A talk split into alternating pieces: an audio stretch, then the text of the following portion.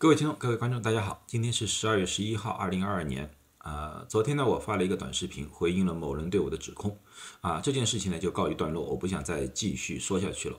呃，他如果只是想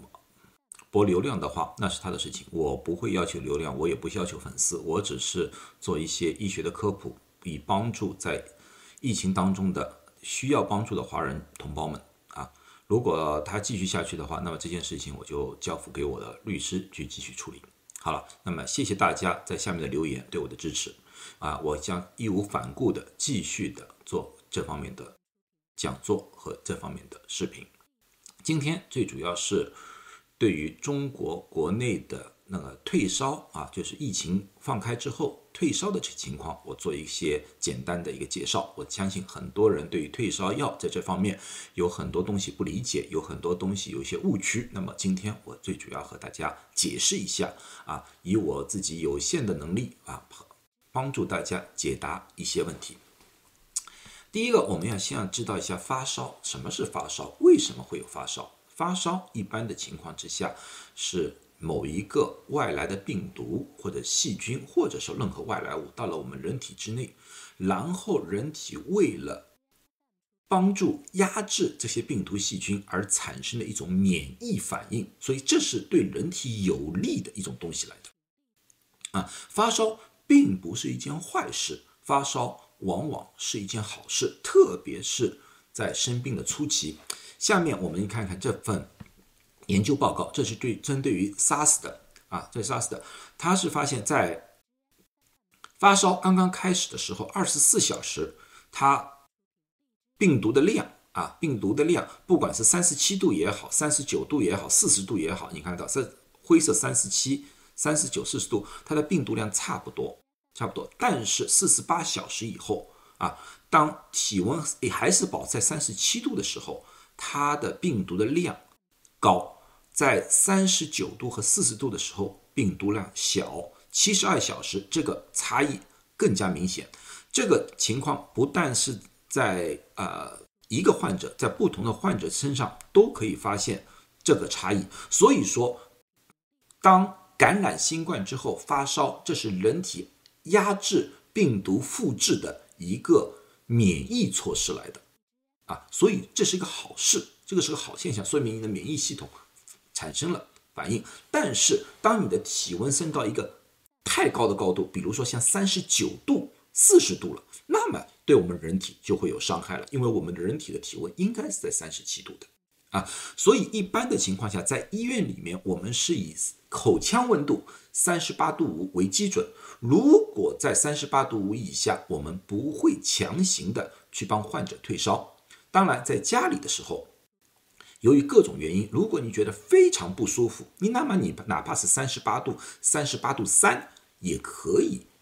酌情的用药去退烧，但是千万不要在那个时候没有觉得什么不舒服，就是因为体温高而强行退烧，这样对你的新冠的压制并没有多大的好处。一般服药不要心急，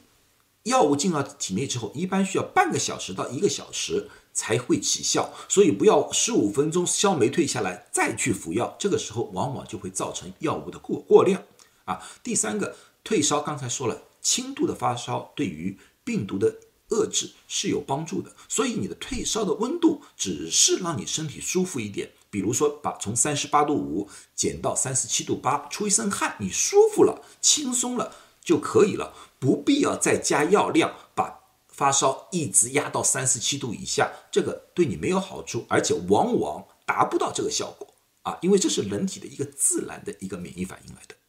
那么退烧药这两天大家应该听说很多的，就是两种，一种叫做对乙酰氨基酚，对氨乙酰氨基酚在市面上面有很多啊，有些呢是国外进口的，如果你在国外进口的时候呢。一个是美国的，美国的呢，我们一般的叫 Tylenol，是这个厂家的叫 Tylenol，但是在欧洲的呢，往往是 Panadol，这两个是完全一模一样的药来的，它只是不同厂家出的名字，所以这两个药不能同时服用，同时服用的话就会造成过量啊。虽然这个两个名字包装看来不同，但是它是完全一模一样的。同样，布洛芬也是一样。如果你在国外买药的话，带回国内的话，像 Advil 和 Motrin 这两个药都是布洛芬来的，同样不要同时服用啊，不要同时服用。那么有些人说，我们在市场上面我们买不到你说的对乙酰氨基酚和布洛芬啊，那么我们有什么替代物啊？第一个替代物当然是物理退烧。物理退烧的方法其实比较简单，三个方法。第一，衣服穿的宽松一点，不要穿的紧，不要裹得严严实实的，让它有透气，让这个热气给透出来。这是第一个。第二个，用温水啊，有些人说用冰水，冰水不好，冰水太刺激了，反而受不了。用温水毛巾擦身，让那个热随着那个水蒸气挥发掉，这也是个办法。第三个方法，多饮水，多喝水，让那个温度随着那个水蒸气的蒸发，汗液种出来，这些都可以有效的帮助一些退烧。当然，那个烧我再三强调，超过三十八度五。当然是需要服药。如果这两个退烧药啊，布洛芬和对乙酰氨基酚买不到的话，那么在中国市场上面的话，有两种药也是可以退烧的，一种就是乐松啊，洛索洛芬钠片，这个；另外一种就是奈普生胶囊，奈或者就是奈普生呃药片也行。这两种药普通的时候是用于关节疼痛啊，疼痛，但是。在现在的这个情况之下，也是一个退烧的选择。为什么？因为这两种药，洛索洛芬和奈普生，其实它和布洛芬一模一样，它属于一个 NSA 非甾体抗炎药来的，它们是属于同一类型的。因为它们属于同一类型，所以千万记住，如果你们家里有这类药物的话，不要混合使用。啊，它们是一个类型的，混合使用就会增加副作用的可能性。那么这类药物它有很多禁忌，你们可能看到了。那么我介绍一下这些禁忌。这些禁忌第一个就是有严重心脏病的或者高血压的患者不要使用啊，它有概率增加心脏问题的一个可能性啊。现在一般的。研究发现，大概一千个呃心脏病的患者里面，如果长期服用，记住长期服用这类药物的话，有可能有两个人会诱发心脏病的恶化。啊，这个当然要和很多因素有关，第一个是和剂量有关，服用的长度有关。啊，但是在当前这个情况之下的话，作为退烧来说，如果能够避免这个的话，尽量避免。肾功能不全的患者也尽量需要避免胃溃疡，这是我特别告诉啊，一般到医院里面来，由于吃了这类药物而出现问题的，基本上都是胃出血，就是已经有胃病的人啊。胃出血最容易看的一个方法就是大便，大便是不是变成粘稠的一个黑色？如果是粘稠的黑色，就是很大可能是胃出血，这个需要马上去医院。啊，然后呢，哮喘患者，哮喘患者也是不大适宜于用这一类药物，因为这类药物不会引发哮喘，我们没发现证据就是这些药物会引发哮喘，但是已经有哮喘的患者会因为服用这个药物而发哮喘，